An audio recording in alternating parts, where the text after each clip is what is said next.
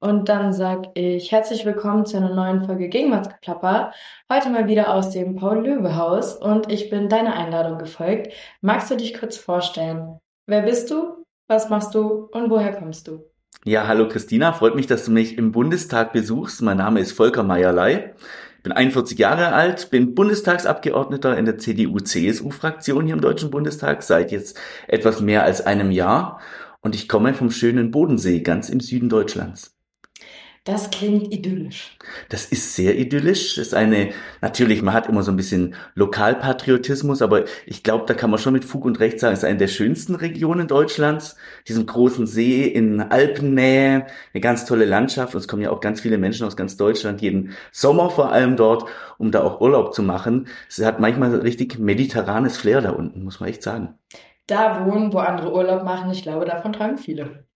Tatsächlich, äh, deshalb ist es auch eine große Zuzugsregion. Hm. Es kommen natürlich auch viele Menschen im Alter an den Bodensee. Das ist so ein bisschen wie das Florida Deutschlands. Ähm, wenn man dann das Rentneralter erreicht hat, mit dem Arbeitsleben so ein bisschen abgeschlossen hat und dann suchen sich die Leute schöne Flecken, um ja den, den ähm, Alterswohnsitz zu genießen. Und deshalb haben wir auch recht hohe Grundstücks- und Wohnpreise dort unten, haben mhm. auch einen großen Mangel an Wohnraum, muss man auch sagen, denn es arbeiten ja auch viele Menschen dort, wo andere Urlaub machen und ähm, verbringen nicht nur das Rentenalter dort. Und das macht uns natürlich auch Probleme, denn Wohnraum ist ja in ganz Deutschland Mangelware. Mhm. Und wenn er dann auch noch teuer ist und sich nicht mehr jeder den Wohnraum leisten kann, wird es richtig zum Problem und das spüren wir am Bodensee. Also nicht nur Idyll, sondern durchaus auch das eine oder andere Problem, das es mit sich bringt. Ja, okay, aber du bist dann dort geboren und aufgewachsen. Genau, ich bin in Überlingen am Bodensee aufgewachsen, ähm, bin dort geboren, habe dort meine Kindheit verbracht, war auch sogar zum Studium am Bodensee, nämlich in Konstanz. Ah ja kennen auch viele. Das ist Andi Jung, Bundestagsabgeordneter, unser Landesgruppenvorsitzender hier im äh, Deutschen Bundestag der CDU. Und ähm, ja, danach, nach dem Studium der Rechtswissenschaften, war ich dann selbstständiger Anwalt, wieder in meiner Heimatgemeinde, hm. elf Jahre lang, bis ich dann tja, auf einmal den Beruf wechseln durfte, so muss man ja sagen, und ja. was Neues hier in Berlin anfangen durfte als Bundestagsabgeordneter. Ich würde da noch mal einen Schritt zurückgehen, nämlich zu deiner Schulzeit. Wusstest du schon immer, dass du Jurist werden möchtest? Nee, ganz und gar nicht. Na dann, was wolltest du als Kind werden? Rennfahrer, Astronaut, was wurde es? Ich wollte Wasserschutzpolizist werden. Tatsächlich, wow. ja, am Bodensee, mich haben immer diese großen blauen Wasserschutzpolizeiboote beeindruckt, ja. die so stattlich waren und dann immer die, die ähm, zu schnell fahrenden Motorbootfahrer kontrolliert haben und äh, die ihre schicken Uniformen hatten und dann im Sommer schön auf dem Bodensee hin und her gefahren sind. Ich wollte tatsächlich Wasserschutzpolizist werden. Wäre wahrscheinlich auch eine kluge Entscheidung gewesen, aber im entscheidenden Moment war es dann irgendwie gar nicht mehr Thema bei mir. Aha. Und dann habe ich mich für Jura entschieden und denke mir manchmal, wäre doch auch toll gewesen. Wobei natürlich äh, stilisiert man diesen Beruf auch hoch. Der hat auch viel mit Büroarbeit zu tun. Und ich glaube, dass es auch nicht unbedingt nur spaßig ist, bei Sturmlage auf dem Bodensee nachts irgendwelche Rettungseinsätze zu fahren. Natürlich auch ein ganz anspruchsvoller Job, aber ich habe ich freue mich immer noch, wenn ich diese Polizeiboote sehe und habe echt hohen Respekt vor diesem Berufsstand, der gar nicht so, so tief verankert ist bei den Leuten. Bei Polizei denkt man ja immer an die normale Streifenpolizei oder an die Bundespolizei, aber auch die ähm, Kolleginnen und Kollegen, die da auf dem Wasser ihren Dienst tun, die haben einen ganz wichtigen Job. Total, hätte ich so auch gar nicht auf dem Schirm gehabt. Äh, ich komme aus Niedersachsen, wir haben zwar eine Seenplatte in Nordheim, aber das war's dann auch. Die Wasserschutzpolizei verkehrt da jetzt nicht. Ähm, aber ja, sehr ungewöhnlich. Aber du hast gesagt, im entscheidenden Moment hast du dich dann für Jura entschieden. Ähm, wie kam das? War es ein Berufsinformationstag, der dich dahin geleitet hat? Ähm, oder kanntest du andere Studenten? Nee, gar nicht. Ich war familiär vorgeprägt. Ah. Mein Vater ist Rechtsanwalt und ich habe dann tatsächlich auch im Rahmen, ähm, so wenn es aufs Abitur zugeht, macht man Berufsorientierung, ähm, macht man ein Praktikum. Und ich habe dann zusätzlich zu meinem Praktikum, das ich tatsächlich bei einem regionalen Fernsehsender gemacht habe, ich habe mich auch für Journalismus interessiert damals. Auch das hätte es sein können. Aber nein, ich bin dann zu meinem Vater auch noch in die Kanzlei gegangen und fand das dann total spannend, mhm. auch ähm, Einzelinteressen zu vertreten, zu argumentieren. Ist ja jetzt im Bundestag auch so ein bisschen ähnlich, mhm. äh, artverwandt zumindest mit dem, was man als Jurist oder als Rechtsanwalt tut.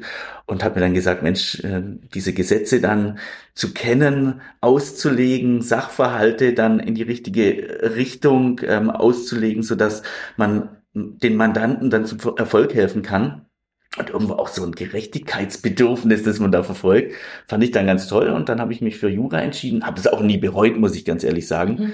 Dass es ein hochinteressantes Studium ist, natürlich auch ja emotional manchmal sehr anstrengend. Mhm. Ich habe viele, viele äh, Studienkolleginnen und Kollegen gehabt, die mit diesem Druck gar nicht so richtig klargekommen sind. Ja. Die dann einfach ja aus Aufregung beim Examen gescheitert sind, die mhm. total klug, total fleißig waren, die viel mehr Zeit in der Bibliothek verbracht haben als ich mhm. und dann an der Aufregung am Ende gescheitert sind, weil man ja nur ähm, weniger Versuche hat und wenn man wenn man dann im Examen im entscheidenden Moment nach Jahren des Studiums es nicht schafft, mhm. dann ist es vorbei und man hat sozusagen ja fast schon umsonst vergebens studiert ja. und das ist äh, manchen ja manches ist damit nicht klargekommen mit diesem Druck.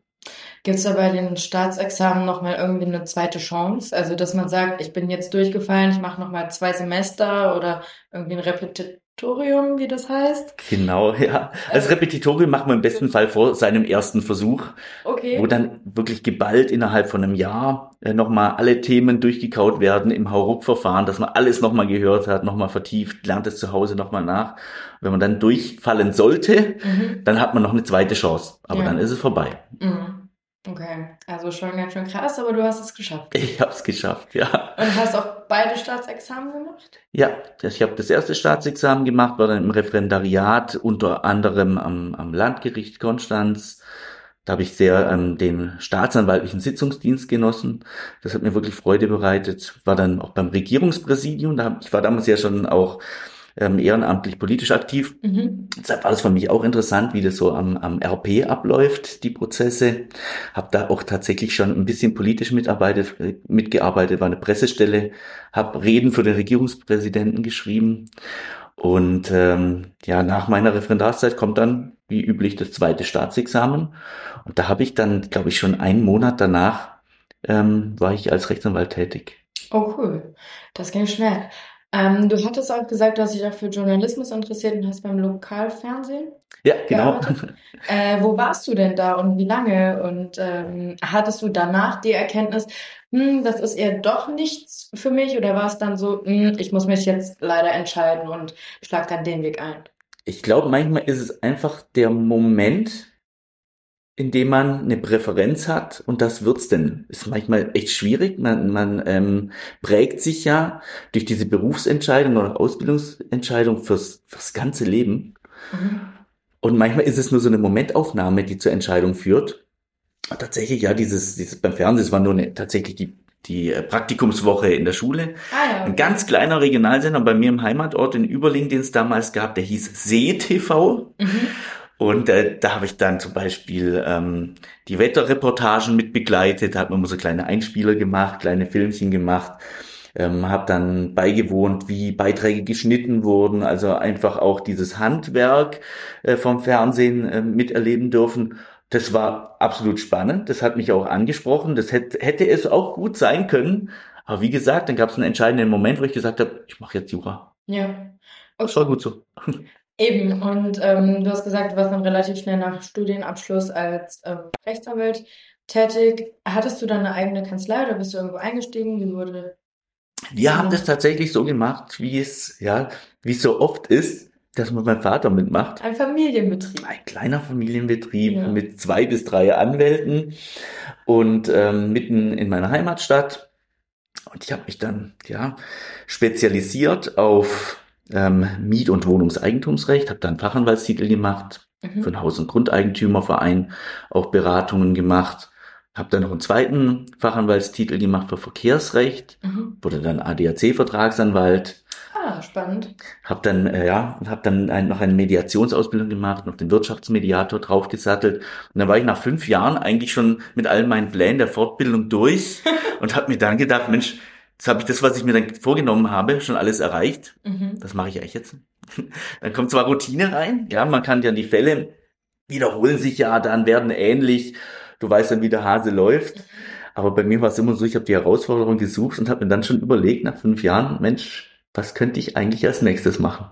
Und was hast du dir dann in den Kopf gesetzt? Ja, dann ging es Richtung Politik tatsächlich. Ich hatte also wirklich ähm, Berufspolitiker zu werden, war erst sehr spät mein Ziel. Mhm. Also erst wirklich, als ich nach fünf Jahren Alt Anwalt war und wie gerade geschildert, ähm, eigentlich dort meine Ziele schon hatte.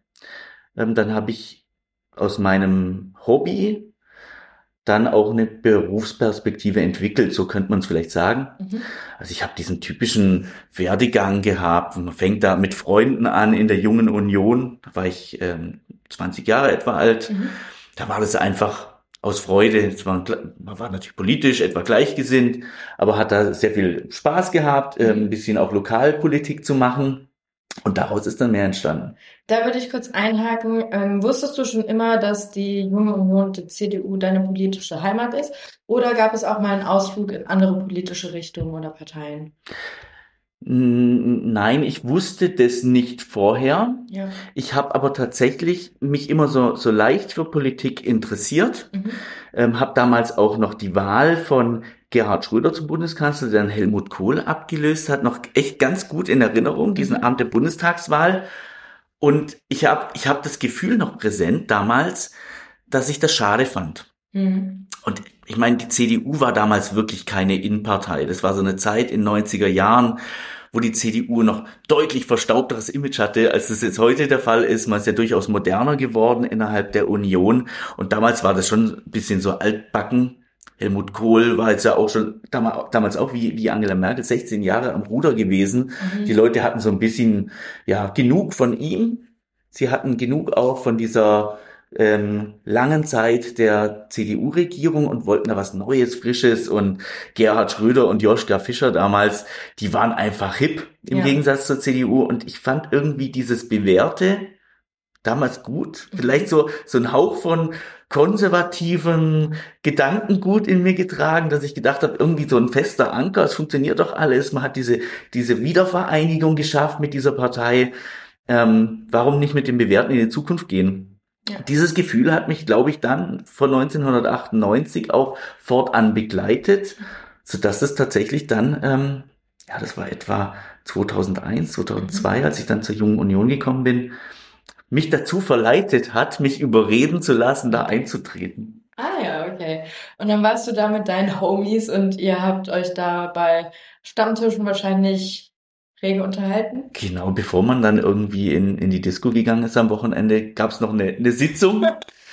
Ja. Und da hat man sich getroffen mit Freunden, ist danach dann weitergezogen. Wir haben dann immer noch Leu neue Leute geworben, ja. die dann auch Mitglied geworden sind. Cool. Also das war so ein bisschen damals ja ein Domino-Effekt, mhm. ähm, wo wir einfach dann ein riesen Freundeskreis waren, aus, aber auch wirklich auch so so ein bisschen Spiegel auch dieser Volkspartei CDU. Das waren jetzt nicht nur alles Leute vom, vom Gymnasium aus meiner Stufe, sondern das waren auch ähm, junge Leute, die eine Berufsausbildung gemacht haben, die irgendwie eine Bankausbildung gerade gemacht haben, im Handwerk tätig waren, waren Studenten dabei, es waren äh, Schüler aus allen möglichen Schulen dabei. Das war total wild zusammengewürfelt und irgendwie ist da draußen so eine richtige Bewegung entstanden bei uns, die natürlich nicht so wahnsinnig lang gehalten hat. Mhm. Bei Jugendorganisationen ist immer das Problem, dass die Leute natürlich nicht so ortsfest sind, ja. sondern dann oftmals den, den Heimatort wechseln.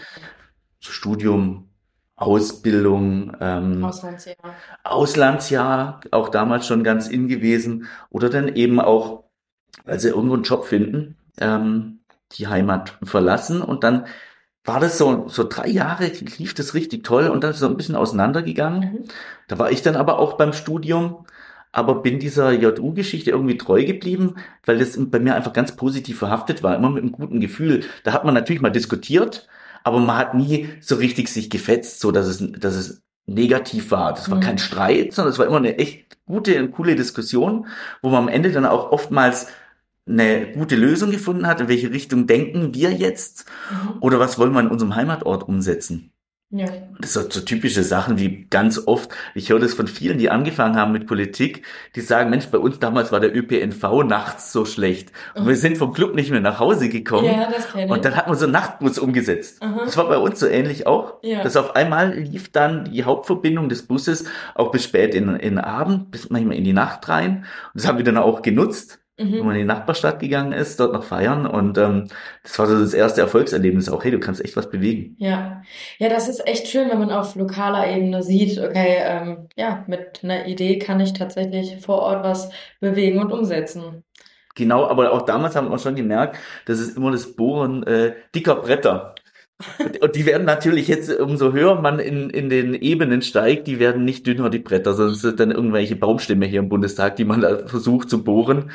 Ja. Ähm, aber ich habe jetzt tatsächlich auch fast alle Ebenen der Politik erlebt. Mhm. Das war dann so, dass man dann eben mal gefragt wurde, kannst du dir vorstellen, in einem Ortschaftsrat mitzumachen. Ja. Da geht es um kleine Themen wie wie wird denn der Dorfplatz neu gestaltet oder wie soll die Bepflanzung am, am Bahnhof aussehen mhm. oder bei mir am Bodensee ähm, der der ähm, Badesteg vom Strandbad muss erneuert werden, solche Sachen und ähm, ja, das dauert dann lange, bis man es umsetzt und danach sieht man das Ergebnis trotzdem. Mhm. Und dann macht man weiter. Und dann geht man in den Gemeinderat der Stadt, dann lässt man sich in den Kreistag wählen, ist dann in der Regionalverbandsversammlung. So habe ich eigentlich das Handwerk der, der Kommunalpolitik schon, schon gelernt damals, einfach aus dem Ehrenamt raus, weil es Freude gemacht hat, ja. in seiner Heimat ein bisschen was zu bewegen und dann ging es irgendwann Richtung Bundestag. Und warst du dann von vornherein auch Unionsmitglied oder CDU-Mitglied heißt es? Ja, war ich. Mhm. Okay. Und ähm, bis zu welchem Alter darf man bei der Jungen Union bleiben? bis 35. Ja. Und dann fliegt man von, automatisch raus. Ja. Da gab es also so einen Trick, den manche gemacht haben. Mhm. Die haben sich kurz vor ihrem 35. Geburtstag noch in irgendein Amt wählen lassen oder ja. sich delegieren lassen ja. und dann bleibt man sozusagen noch ein bis zwei Jahre länger Mitglied der Jungen Union, kann es sozusagen bis 37 noch rauszögern. Ja. Bei mir war es dann so 35,5, als das letzte dann ausgelaufen ist. Okay. Ja, aber wir sagen bei uns sowieso, äh, Junge Union, da bleibt man Mitglied ein Leben lang, auch wenn man es nicht mehr auf dem Papier ist. Das ist süß. Ja. Das ist auch echt lustig. Ich treffe hier im Bundestagsbetrieb jetzt ganz viele Leute von damals, die ich vor 20 Jahren schon kennengelernt habe.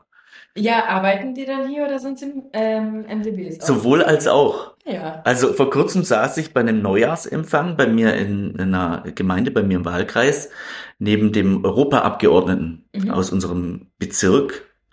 Und da ist mir eingefallen, der war gleichzeitig Kreisvorsitzender der Jungen Union wie ich vor 20 Jahren. Ach ja. Aus dem Nachbarkreisverband, der sitzt jetzt im Europäischen Parlament, mhm. ist Vorsitzender des Agrarausschusses dort geworden, ich bin im Bundestag. Wer hätte das damals gedacht? Eben, niemand. Ja, aber ich glaube, sowas lässt sich schlecht planen im Grundsatz.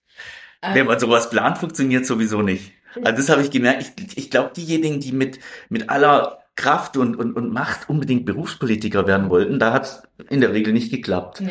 Und bei Leuten, ähm, die das eher relaxed und mit Spaß angegangen haben, die einfach ja dieses politische aus aus aus Hobby sozusagen äh, gemacht haben, bei denen ist dann eher Beruf draus geworden am Schluss. Mhm. Ähm, du hast gesagt, du hast jetzt äh, dann lokaler Ebene eine Menge Ämter durch. Was war denn davon das Spannendste? Das Spannendste, also was einen auch sehr beschäftigt hat, war tatsächlich Gemeinderat, muss ich sagen. Ähm, meine Heimat ist eine äh, ehemals freie Reichsstadt mit einer großen Tradition mhm. und auch ein, ein entsprechendes Selbstverständnis mhm. dort noch der, der Bürgerschaft. Und ähm, es ist eine große Kreisstadt, das heißt, ähm, dort gibt es dann auch entsprechende Projekte auch schon voranzutreiben.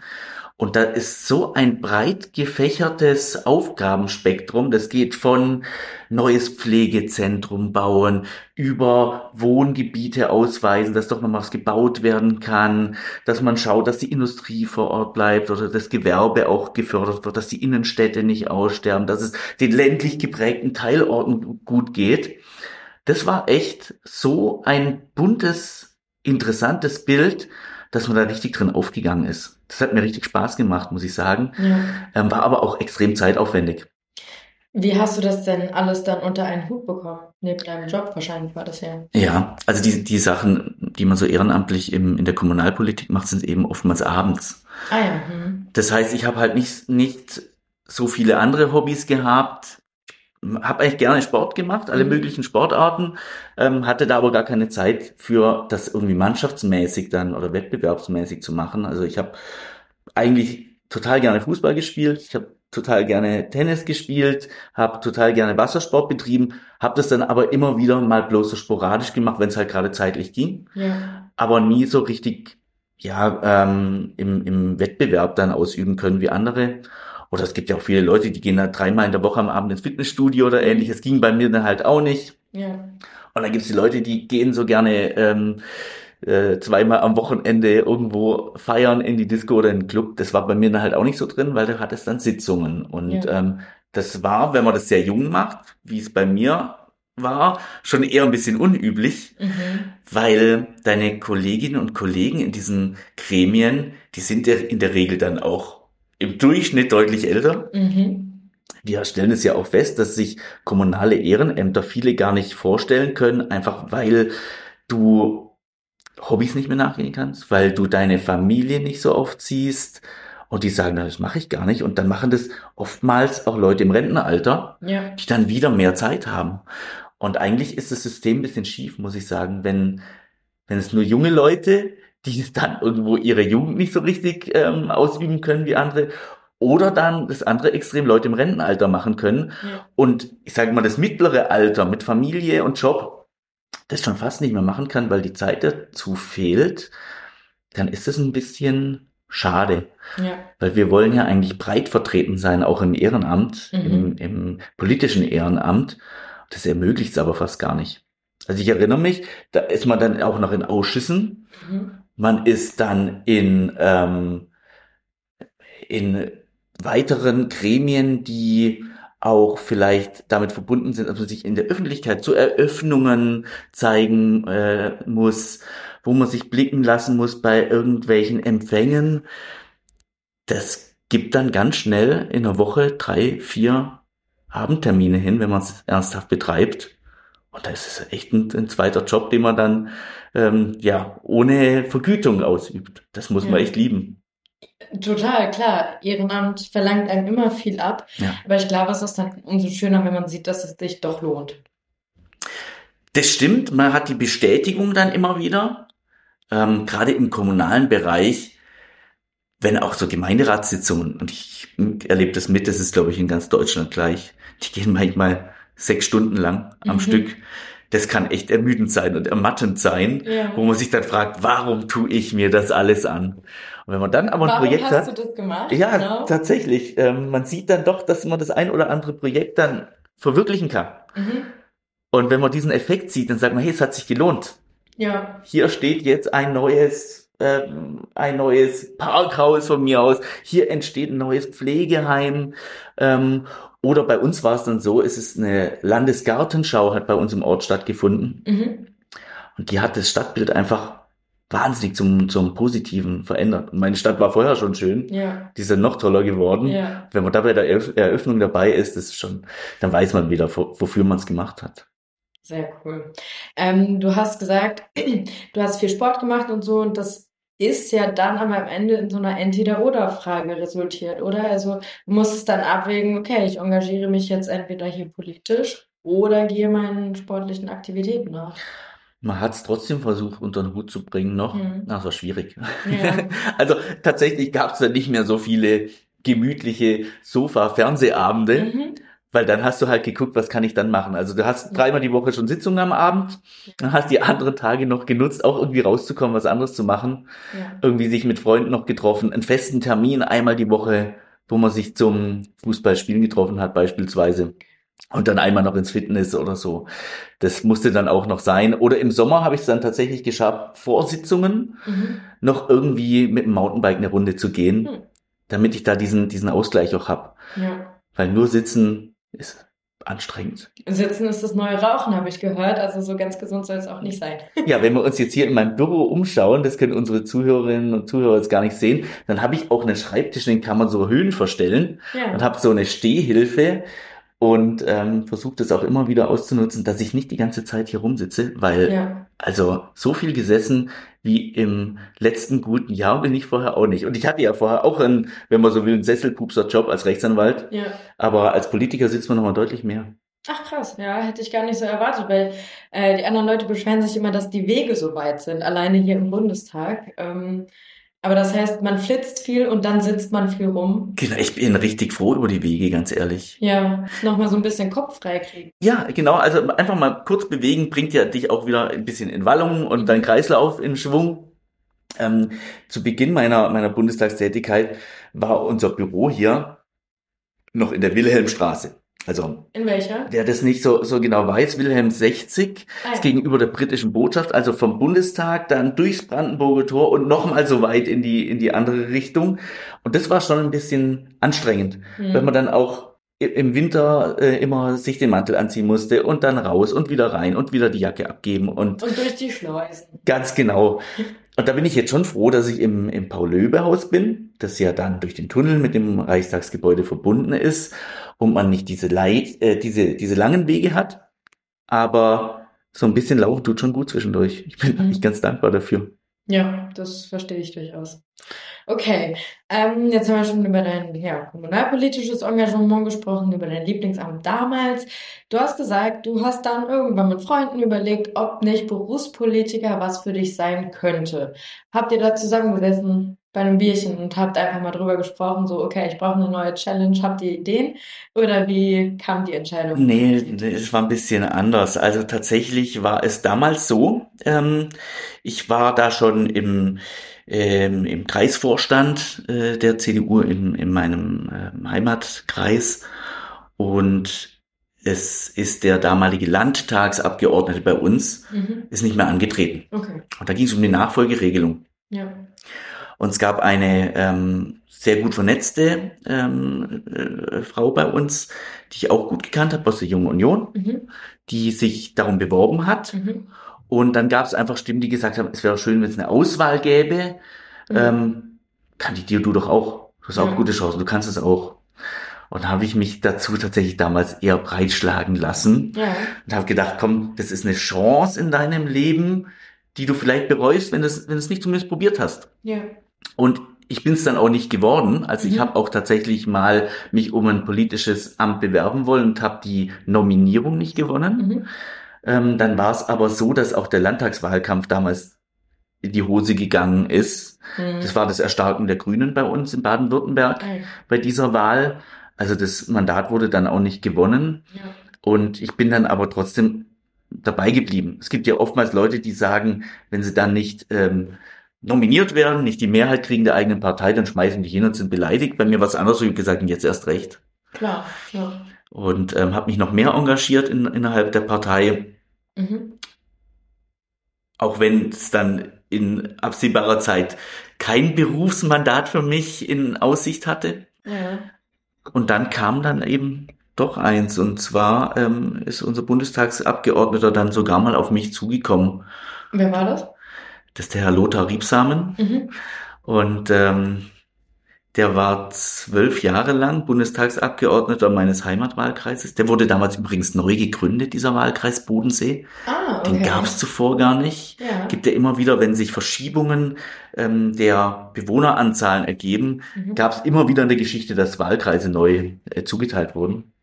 Dieser Wahlkreis war neu, da haben sich damals, glaube ich, zwölf Leute drum beworben. Mhm. Und der Herr Riebsam hat das damals ähm, gewonnen.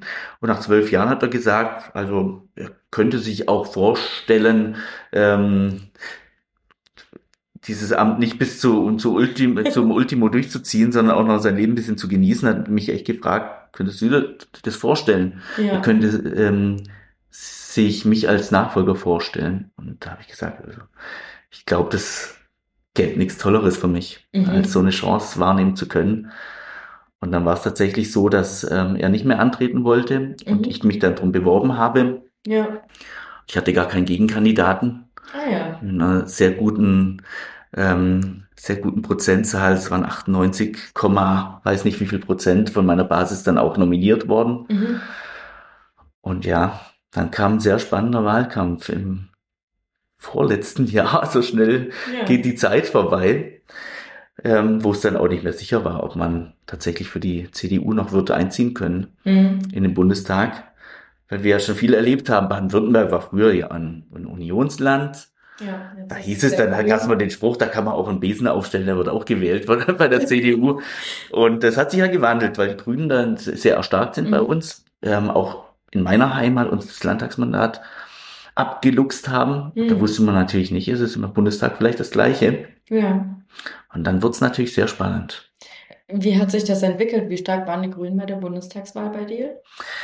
Ähm, es gab ja immer, also wir Politiker schauen ja immer auf Umfragen. Und da gibt es solche Wahlkreiskarten, die färben sich dann immer in verschiedenen Farben.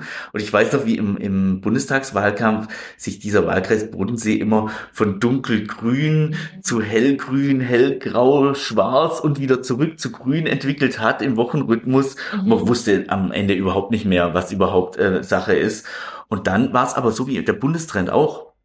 Es ist, ähm, hm, auf einmal sind die, sind die SPDler erstarkt, mit denen ja niemand äh, gerechnet hätte. Ja. Das war dann tatsächlich auch bei den Zweitstimmen, ähm, äh, bei den Erststimmen, Entschuldigung, ich denke schon im neuen Modell der Ampel, bei den Erststimmen so, dass der Kandidat der SPD auf Platz zwei war. Mhm. Weil man eigentlich eher die, die Grünen als größten Konkurrenten gesehen hatte. Ja. Aber es war dann am Ende so, ich hatte dann 30, noch was Prozent und der SPD-Kandidat 20, noch was. Und die Grünen waren sogar dann auf Platz drei nur. Mhm. Also es, hat, es, es kommt dann doch immer anders, als man's, mhm. als man prophezeit. Deswegen sind Umfragen eigentlich das Papier, auf dem sie stehen, manchmal äh, nicht wert.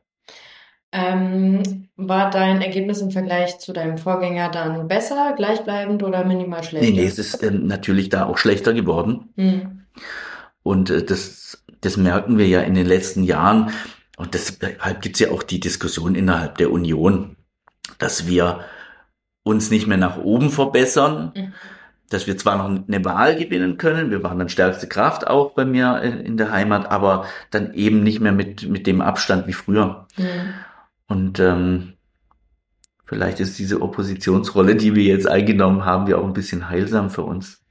Christoph Ploss hat mir das gesagt. Äh, die Folge mit ihm hieß Neustart in der Opposition. Der meinte, wir müssen das jetzt einfach als Chance sehen und äh, schauen, was sich machen lässt.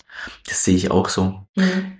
Man hat ja früher, also ich saß ja noch nicht hier drin im Bundestag, aber man hat ja immer gehört, wie es auch zwischen CDU und CSU immer so ein bisschen gebrodelt hat, dass man da oftmals nicht einer Meinung war ich habe manchmal den Eindruck, zwischen diese CDU und die CSU aus Bayern passt eigentlich fast kein äh, Blatt Papier mehr. Das ist sehr familiär, mhm. auch in der Fraktion, wie es da zugeht. Das hat Friedrich Merz, glaube ich, geschafft, dann auch wieder diesen Schulterschluss zur CSU zu schaffen. Und dass man jetzt gemeinsam diese Oppositionsrolle bestmöglich ausfüllt, auch eine, eine nicht nur nach außen hin eine Gemeinsamkeit ausstrahlt, sondern die auch nach innen lebt. Mhm. Das beeindruckt mich, muss ich sagen. Okay, das heißt, ja, du hast von Schulterschluss gesprochen. Ähm, war Friedrich Merz denn auch dein Wunschkandidat für den CDU-Vorsitz? Ähm, gab ja eine Wahl mit mehreren Kandidaten. Ja, ja, ja. Ja, nee, es war schon, schon lange. Ähm, er hat es ja auch schon mal in zwei Anläufen vorher versucht gehabt. Mhm. Und auch da habe ich ihn schon unterstützt gehabt und war dann immer sehr enttäuscht, dass es nicht geklappt hatte. Und man bleibt dann als, als guter Parteisoldat natürlich ähm, äh, bei der Sache und, und kämpft dann auch mit, mit einem Vorsitzenden, den man sich vielleicht nicht gewünscht hat. Aber es hat sich dann eben auch bestätigt, dass die Wahlen vorher vielleicht nicht ganz so glücklich waren, denn die mhm. Vorsitzenden haben uns dann nicht zu den gewünschten Erfolgen geführt, sondern es eher schlechter geworden. Und folgerichtig hat jetzt Friedrich Merz auch die Chance bekommen. Mhm. Und ich glaube, es haben auch viele innerhalb der Partei gesagt, mh, hm, die nicht große März-Fans waren, nachdem es mit Annegret Karrenbauer nicht recht geklappt hat, nachdem es auch mit Armin Laschet nicht geklappt hat, na gut, dann soll er es halt mal versuchen. Ja. Und ich glaube, der Erfolg gibt ihm recht im Moment. Ja, gerade sagen, ich glaube, ihr seid gerade halbwegs zufrieden, ne? Ja, ja, wir sind, wir sind intern zufrieden. Ich glaube, wir haben auch erstmal in diese Oppositionsrolle reinwachsen müssen. Ja. Ich jetzt weniger als Neuling, denn ich, ich kannte es ja nicht anders. Richtig. Aber ich glaube, das ist auch für den einen oder anderen, der vorher ein Ministeramt bekleiden durfte, Staatssekretär sein durfte, schon wieder eine Umstellung war. Klar. Als normaler, sage ich jetzt in Anführungsstrichen, Abgeordneter auch harte Oppositionspolitik machen zu müssen, Mhm. nicht mehr so gestalten zu können wie vorher. Aber nach einem Jahr sind diese Wunden auch wieder verheilt und ich merke auch, wie dann, dann ehemalige Minister jetzt wieder richtig Gas geben, auch innerhalb der, der Fraktion Zugpferde sind, uns Ja. da auch helfen mit ihrer Erfahrung, auch die Jungen so ein bisschen an der Hand nehmen, Mhm. denen Unterstützung geben, immer vom Gespräch bereitstehen. Ähm, ich hätte es nicht erwartet, dass es so freundschaftlich und familiär in dieser Unionsfraktion zugeht. ja. Ich bin da echt dankbar, dass ich dabei sein darf, muss ich ganz ehrlich sagen. Hat man da auch so ein bisschen, wenn man neu dazukommt, so eine Art Mentor? Also, dass einen da irgendjemand an die Hand nimmt oder hattest du das vielleicht? Ich hatte ja das Glück, dass mein Vorgänger ähm, noch da war, also nicht Mhm. in Berlin, aber immer für mich erreichbar. Ja. Äh, Ich bin ja nicht im Streit ähm, sein Nachfolger geworden, sondern er hat mir das ja mehr oder weniger überlassen sogar. Mhm.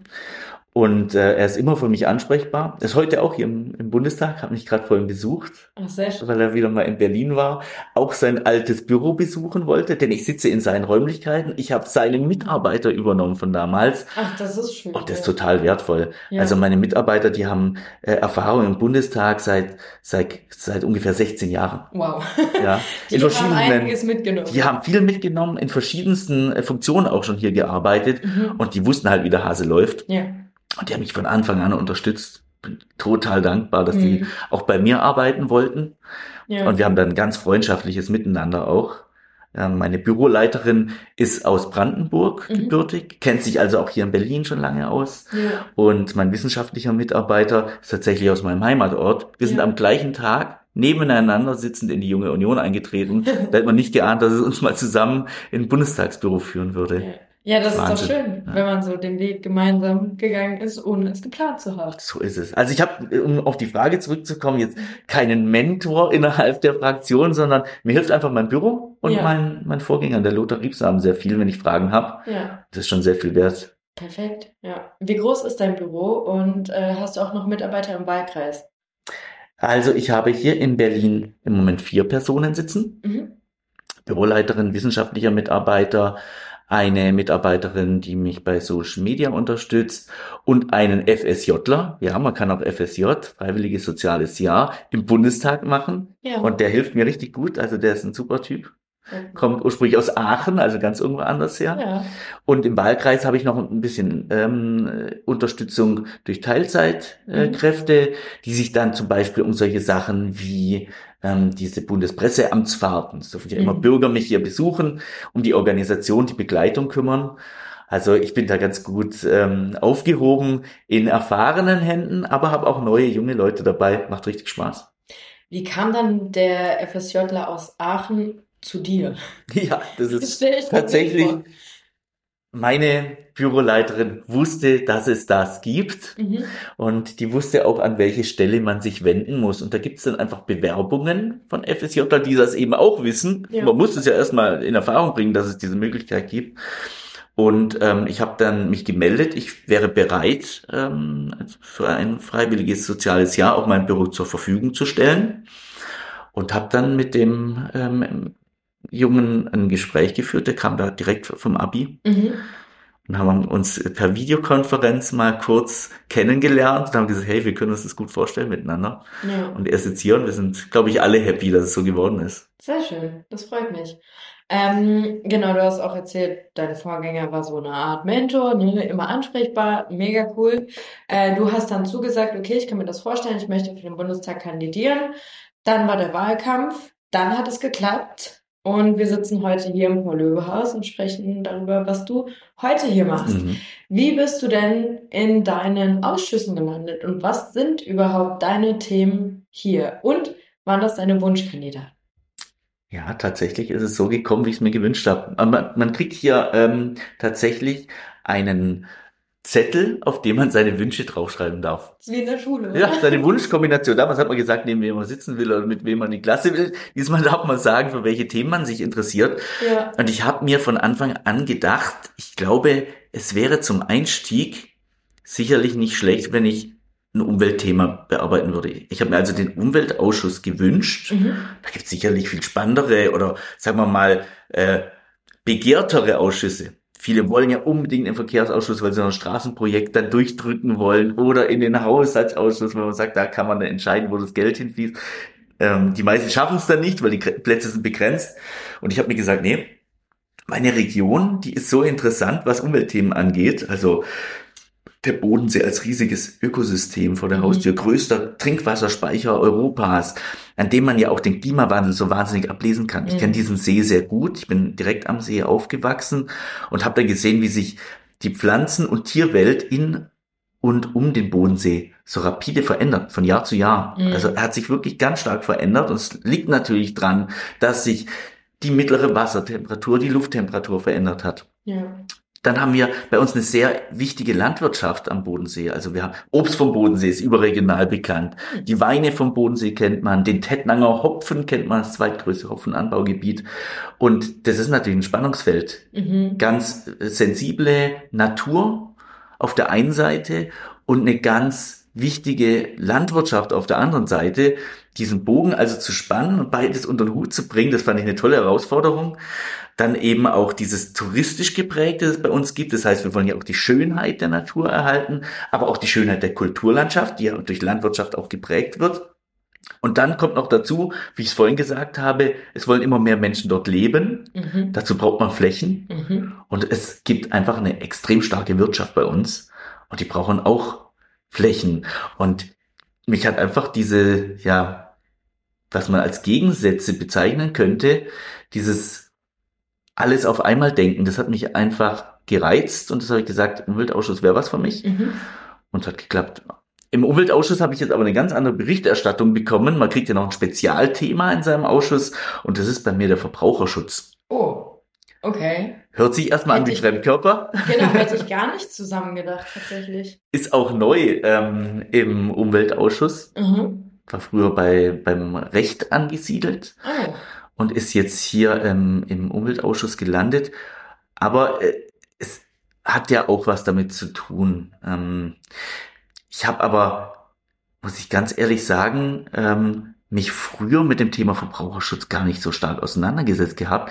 Und jetzt, wo ich das bearbeiten darf, ich gehe ganz anders einkaufen. Also im yeah. Supermarkt fallen mir Dinge auf, die mir vorher nicht aufgefallen wären. Wie zum Beispiel, ja, wir alle kennen ja diese, die Chips-Verpackung. 25 Prozent mehr steht da drauf. Mhm. Tja, 25 Prozent mehr als was, frage ich mich dann. Ja. Äh, oder aber dieses dir ins, wirklich ins Gesicht springende Sonderangebotszeichen. Also du wirst ja wie, wir haben ja diese, diese Reflexe noch wahrscheinlich von, von, aus der Evolution, dass wir von diesen knalligen Farben angezogen werden. Mir wäre es viel lieber, die knalligen Farben würden uns die heimischen Produkte vor Augen führen und nicht die billigen Preise. Ja. So werden die Leute nämlich dazu verleitet, vielleicht ja Lebensmittel mit einem ganz miesen ähm, ökologischen Fußabdruck aus fernen Ländern zu kaufen, weil mhm. sie günstig ist, anstatt das hochwertige Produkt aus der eigenen Heimat, wo man auch noch die heimische Landwirtschaft unterstützen würden. Ja. Das ist was, was man eigentlich ändern müsste. Oder eben, wie ich gerade gesagt habe, die Mogelpackung, wo einem vorgegaukelt wird, das ist viel mehr für den gleichen Preis drin. Oder wir haben eine riesen Verpackung, die ist aber gar nicht bis zum Rand gefüllt. Da befindet ja. sich fast gar nicht bis zum Rand was drin. Und ähm, ich glaube, da kann man noch, noch viel machen. Oder auch, wir alle sind ja im Internet unterwegs, kaufen auch im Internet ein, schauen auf die Bewertungen, schauen uns die Fünf-Sterne-Bewertung an, äh, hunderte von Fünf-Sterne-Bewertungen, muss ja ein super Produkt sein. Hm. Tja, die werden teilweise eingekauft, diese Bewertungen, das sind ja. Fake-Bewertungen, darf doch auch nicht sein. Wir alle lassen uns unterbewusst die ganze Zeit, den ganzen Tag beim Konsumieren an der Nase herumführen. Mhm. Und ich finde, diese Möglichkeit sollte man den uns an der Nase herumführenden so ein bisschen einschränken, weil das ist nicht mehr fair, wie mit uns umgegangen wird. Und ähm, man hat ja auch nicht mehr die Zeit. Wir alle haben so, eine, so ein schnelles Leben, dass man sich so intensiv auseinandersetzen kann mit Produkten. Wo kommt das jetzt her? Gaukelt mir das vielleicht was Falsches vor? Da ist irgendwie eine Tomate mit einer italienischen Aufschrift. Die ist da auch abgefüllt worden in Italien, aber gewachsen ist die Tomate in China. Mhm. Ich finde, sowas darf nicht sein. Ja. Man sollte dann schon auch beim Einkaufen, beim Konsumieren zumindest eine grobe Ahnung davon gewinnen können, wo kommt das Produkt her und was ist da drin. Mhm. Ja. Ähm, aber kann man da politisch was steuern und machen und seid ihr da dran oder ist das wirklich schwierig und ein langer, wahrscheinlich dann auch gesetzgeberischer Prozess? Ja, das ist tatsächlich schwierig. Man muss auch immer das Europarecht noch im Auge behalten. Mhm. Manche Dinge kannst du da national gar nicht alleine regeln, ähm, weil da schon, schon europäische Gesetzgebung ähm, im Wege steht. Und das, das macht es natürlich kompliziert, auch diese Zuständigkeitsproblematik. Und auf der anderen Seite sind es ja dann auch, du musst ja, musst, wenn du was in Gesetzestext gießt, mhm. dann muss es ja am Ende auch passen. Ja. Und da die richtigen Worte für so abstrakte Themen zu finden, ist manchmal gar nicht so einfach. Mhm. Ich habe im letzten Sommer einen Verbraucherschutzantrag gestellt im Bundestag, der hat etwa 20 Punkte umfasst. Mhm der wurde abgelehnt. Das ist soweit nicht überraschend, denn Oppositionsanträge werden in der Regel abgelehnt. Ich hatte aber gehofft, dass die Regierung die eine oder andere Idee aufgreift und selber ein Gesetz draus macht. Ich glaube, dass wir gar nicht so weit auseinander waren bei den, bei den Wünschen, bei den mhm. Zielen. Aber bisher haben sie es nicht hinbekommen. Ja. Und ich hoffe, dass das demnächst noch passiert. Aber ich werde demnächst auch wieder erinnern, ja. den einen oder anderen Punkt aus meinem Antrag dann nochmal bringen. Vielleicht ein bisschen detaillierter.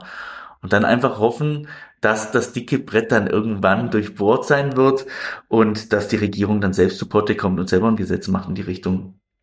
Was war das für ein Antrag? Ähm, hast du den einfach dem Ausschuss vorgelegt? Hast du da was auf die Tages Ordnung setzen lassen oder war es irgendwie eine kleine oder große Anfrage oder so? Nee, es war tatsächlich ein Antrag, der dann auch mhm. debattiert wurde. Also der ging zuerst in den Ausschuss und dann ging er ins Plenum. Ah, ja, ähm, da wurde dann auch, auch kräftig darüber debattiert und man durfte seine Reden dazu halten. Mhm. Ähm, das ist natürlich toll, wenn du, wenn du nicht zu einem fremden Antrag sprichst oder zu einem Gesetzesvorhaben der Regierung, sondern deine eigenen Ideen vorstellen darfst im ja. Plenum. War echt ein ganz toller Moment, hat mir richtig große Freude bereitet. Und das Ergebnis war ja vor, vor ähm, wegzunehmen. Dass ja. es abgelehnt werden würde, das war mir schon klar. Ja. Aber dass dann deine Ideen im Hohen Haus diskutiert werden, das war schon ein erhebendes Gefühl. Mhm. Und ähm, da habe ich auch wirklich wieder Lust und Laune gekriegt, weitere Ideen zu produzieren und dann mehr rein zu transportieren in dieses, in dieses Bundestagsgeschäft. Ja. Wie viele Reden hast du jetzt schon halten dürfen hier, weißt du das? Ich habe vier Reden gehalten. Mhm. Das heißt, eine im Quartal war es bisher im Schnitt. ja. Und morgen wird meine fünfte anstehen. Ach, sehr schön. Zu welchem Thema? Zum Thema Nachhaltigkeit. Hm. Also ein ganz weites Feld. Ich bin auch im Parlamentarischen Beirat für nachhaltige Entwicklung, der heute Abend auch noch tagen wird, mhm. der alle Gesetze, die hier so im Bundestag beschlossen werden, ja, auf Nachhaltigkeit hin prüft. Ja. Ähm, ob das auch den SDGs, den Nachhaltigkeitspunkten ähm, entspricht. Und ähm, da kriegen wir dann regelmäßig Gesetze vorgelegt und müssen schauen, passt es oder passt es nicht. Hm. Die Sustainable Development Goals, oder? So ist es, genau. Ich habe in meiner Schulzeit da mal eine Hausarbeit drüber geschrieben. Da ging es um die Millennium Development Goals und deren Umsetzung in Bangladesch. Und ich habe das, glaube ich, 2015 geschrieben ähm, und dazu ein Spiel für den Wettbewerb des Bundespräsidenten zur Entwicklungspolitik entwickelt, das dann auch eingereicht und was gewonnen tatsächlich. Ähm, aber Grundlage Super. war eben, ja, war, war die Umsetzung dieser Ziele und aus den MDGs wurden dann die SDGs und genau, es ist ganz spannend zu sehen, dass das immer noch politisch ein Thema ist. Es ist aber schade zu sehen, dass diese Nachhaltigkeitsziele, die SDGs, oftmals auch sehr theoretisch weiterhin behandelt werden. Mhm. Also man, man äh, diskutiert auch morgen dann wieder sehr abstrakt über dieses Thema. Ja. Und ich habe dann gesehen, die Bundesregierung hat dann ein Organigramm äh, zur Bearbeitung der Nachhaltigkeitsziele herausgebracht. Das ist so kompliziert, dass ich ja. sage, das ist eher Bürokratismus fördernd, als dass wir da, dadurch die Nachhaltigkeitsziele dann wirklich faktisch erreichen. Mhm.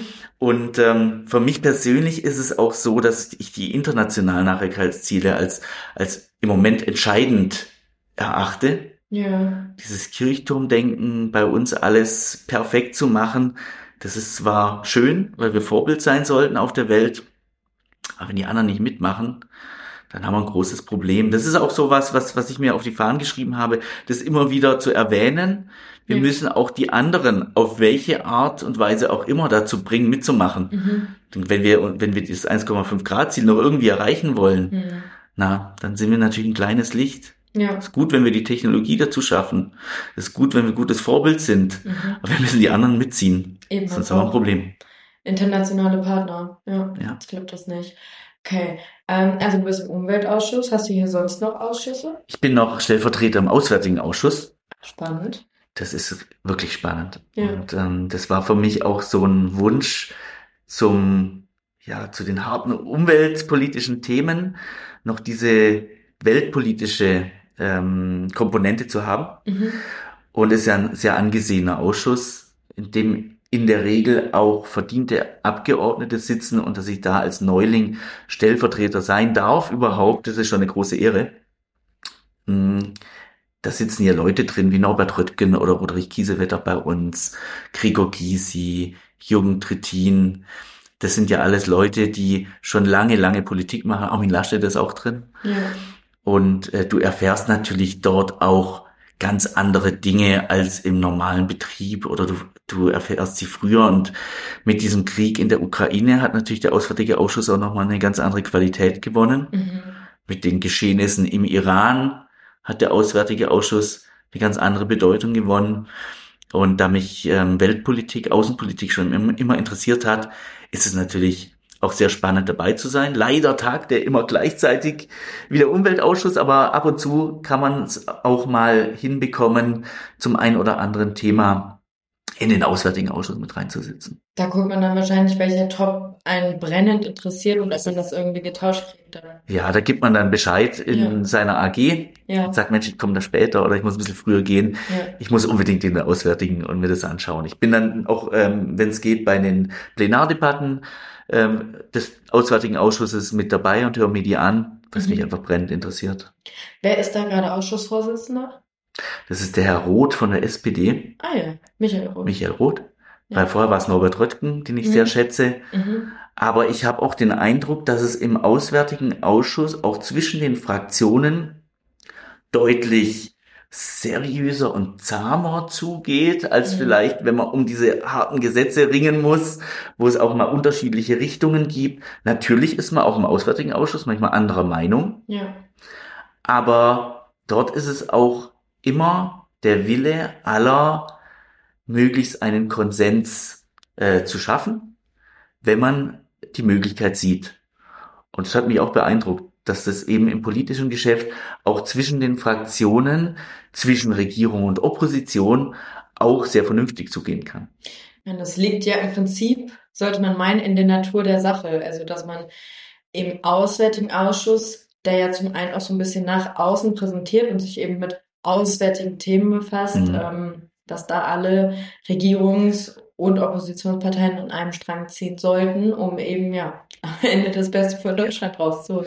Und ich, ich habe auch den Eindruck, dass man sich da weitestgehend einig ist, mhm. wobei die Linke, aber auch die AfD natürlich dann auch außenpolitisch oftmals ihren eigenen Kopf haben, was wir dann und die Parteien der Mitte, sage ich jetzt mal übersetzt, nicht so recht nachvollziehen können. Ja. Und da werden da auch mal deutliche Worte gefunden. Okay. Gerade wenn es, ich sag mal, ähm, wenn es europafeindlich wird, mhm. wenn die Europäische Union in Frage gestellt wird, wenn die NATO in Frage gestellt wird, das kann ich dann auch nicht mehr nachvollziehen. Ja, nee, das ähm, würde ich wahrscheinlich ähnlich sehen. Ja. Mhm. Ähm, aber würdest du dann an sich sagen, dass man sich im äh, Auswärtigen Ausschuss häufiger mit den Kollegen der Parteien der Mitte, wie du es jetzt sagtest, einig ist als im Umweltausschuss zum Beispiel? Ja, den Eindruck habe ich schon. Krass. Ja. ja. Also ich habe den Eindruck, dass es im Umweltausschuss schon manchmal ähm, auch ideologisch zugehen kann. Ja. Und Ideologie hat jetzt bei der Außenpolitik ja auch nicht viel zu suchen. Mhm. Da gibt es vielleicht Themen wie Staatsräson, die dann manchmal maßgeblich sein können, aber ähm, man ist da doch eher mit den, mit den großen Zielen sich einig. Ja. Während bei der Umweltpolitik, nehmen wir doch einfach das Weiterlaufen der Atomkraftwerke. Mhm. Oder heute gab es eine Anhörung zum Wolfsmanagement. Sind wir, ja. ja, ist der schon der erhaltungswerte Zustand der Population des Wolfes erreicht oder nicht? Darf der bejagt werden oder nicht inzwischen? Mhm. da sind wir schon noch weit auseinander teilweise. Zu welcher Entscheidung ist man bezüglich des Wolfes gekommen? noch, noch zu keiner abschließenden. okay. Aber man sieht schon, das ist ein zweischneidiges Schwert. Wir sind ja auf der einen Seite echt glücklich, dass es dieses wilde Tier, das bei uns als ausgestorben galt, mhm. das ausgestorben war, dass er das zurückgeschafft hat. Ja. Und auf der anderen Seite, ja, es ist kein Kuscheltier, sondern ein Raubtier. Mhm. Und gerade die Schafhalter, ja. die haben da schon ein Problem, denn ähm, die haben dann immer wieder ja Verluste ihrer geliebten Tiere zu verzeichnen. Und da geht's dann ja auch nicht so schön zu, mhm. wenn dann die, die Lämmer gerissen werden. Das sind keine schönen Bilder. Mhm. Und irgendwo muss man den Mittelweg finden. Die Koexistenz zwischen Wolf und Landwirtschaft, ja. zwischen ähm, Viehwirtschaft, zwischen Schafhaltern insbesondere.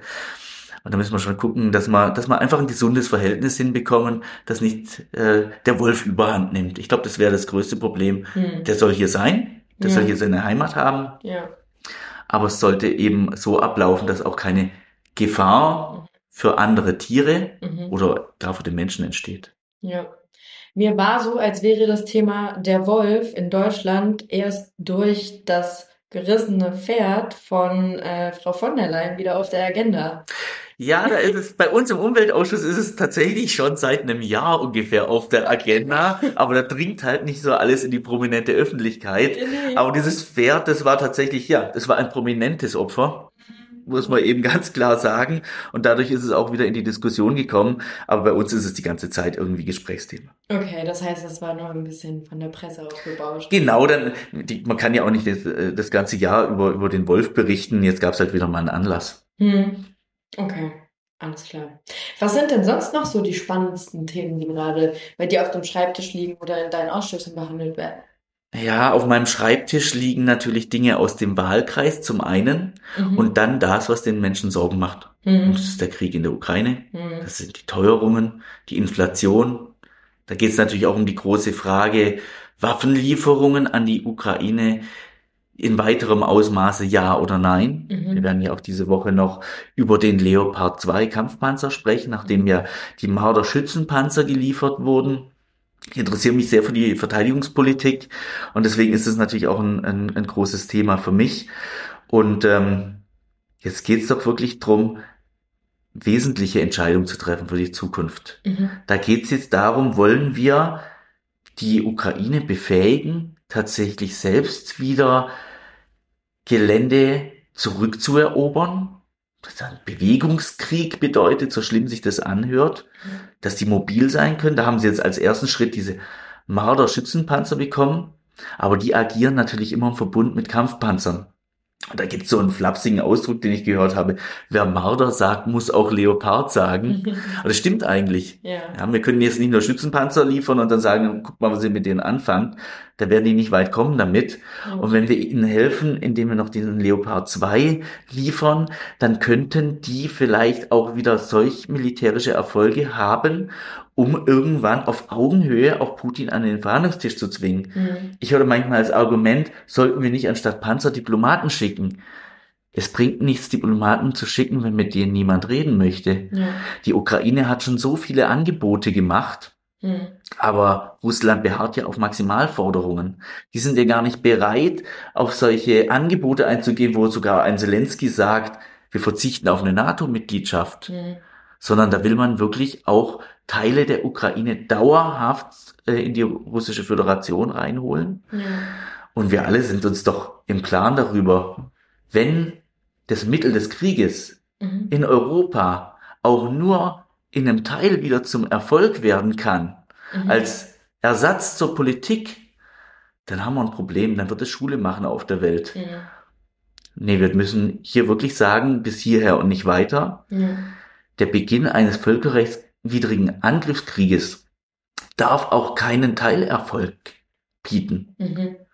weil dann machen das andere auch. Dann hat sich die westliche Welt als schwach erwiesen Ja. und dann werden andere das auch tun. Ja. Deshalb müssen wir an der Stelle schon schauen, dass die Ukraine sich militärisch so erfolgreich verteidigen kann, dass der Angriffskrieg für Putin irgendwann sinnlos wird und er Friedensverhandlungen auf Augenhöhe eingeht. Und die Friedensverhandlungen, die können auch nicht Diplomaten, die wir schicken, führen. Mhm. Friedensverhandlungen kann nur die Ukraine selbst führen, denn es ist ihr Land, sie sind angegriffen worden und wer sind wir, dass wir meinen, wir könnten für die Ukraine irgendwelche Friedensverhandlungen machen und über die, deren ja territoriale Selbstbestimmung äh, entscheiden. Das können wir bestimmt nicht. Deshalb kann ich auch meine Entscheidung vorwegnehmen. Ich sage, ja, wir sollten diesen Leopard liefern. Ja.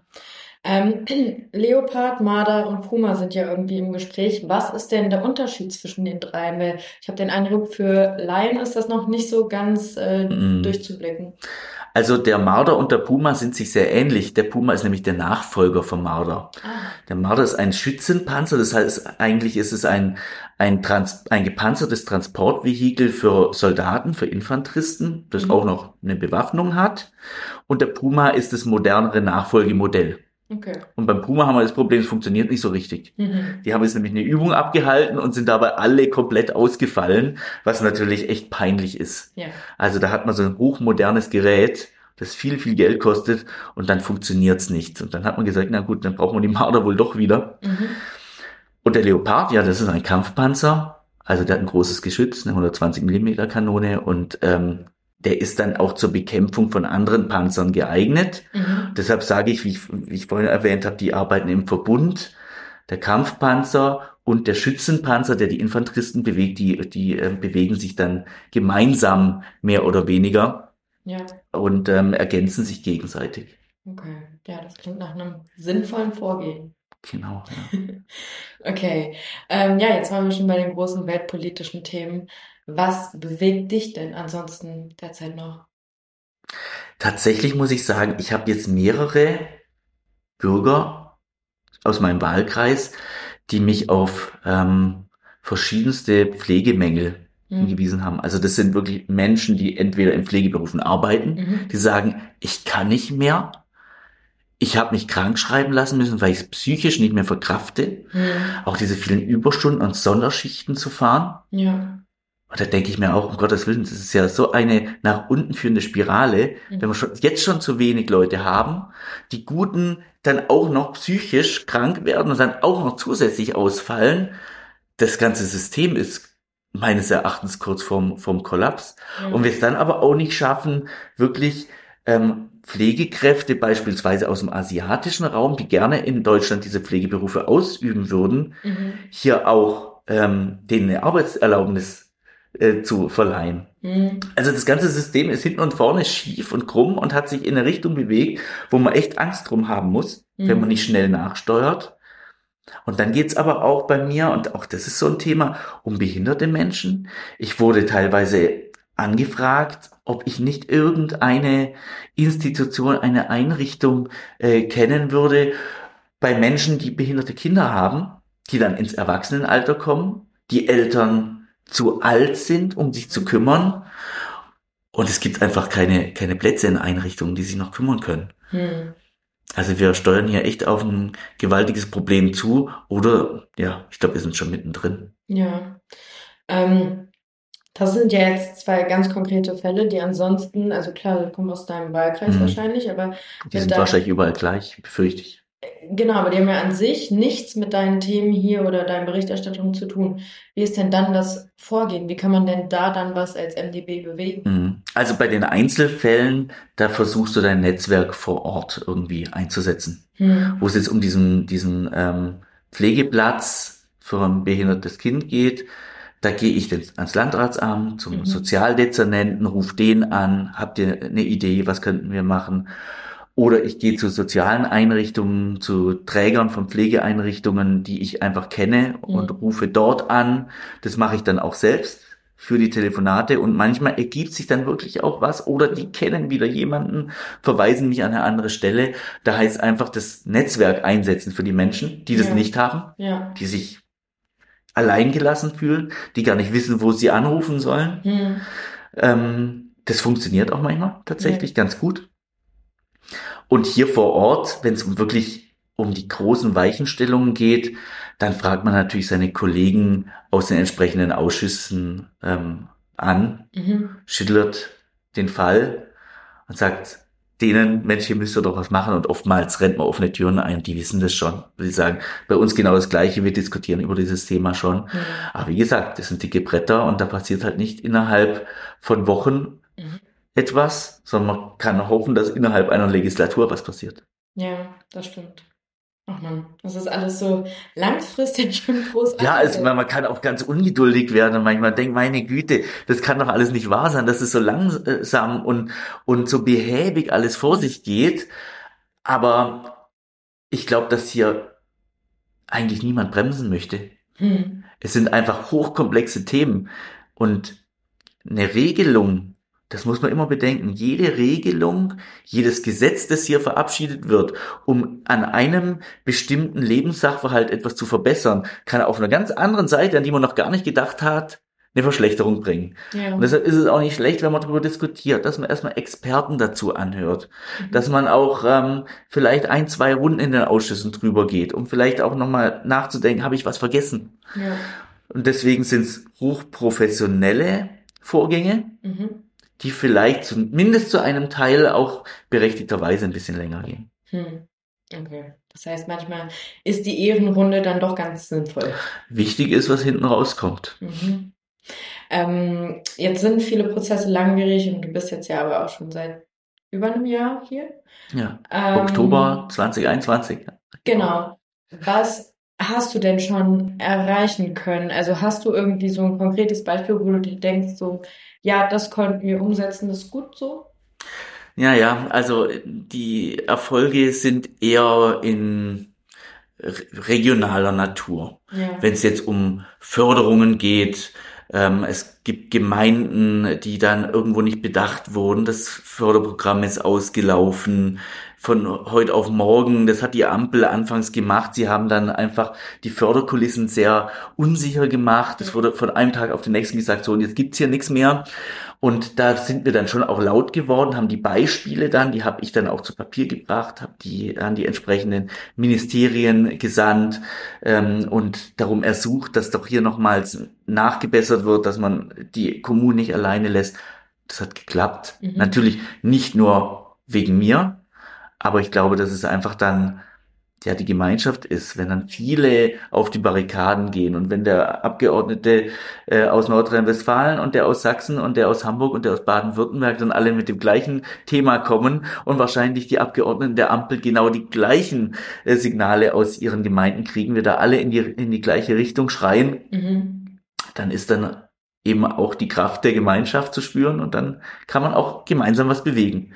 Und ich, ich würde jetzt nicht so überheblich sein und sagen, da bin ich jetzt zuständig gewesen dafür. Nee, ich glaube, das schaffen wir alle gemeinsam dann.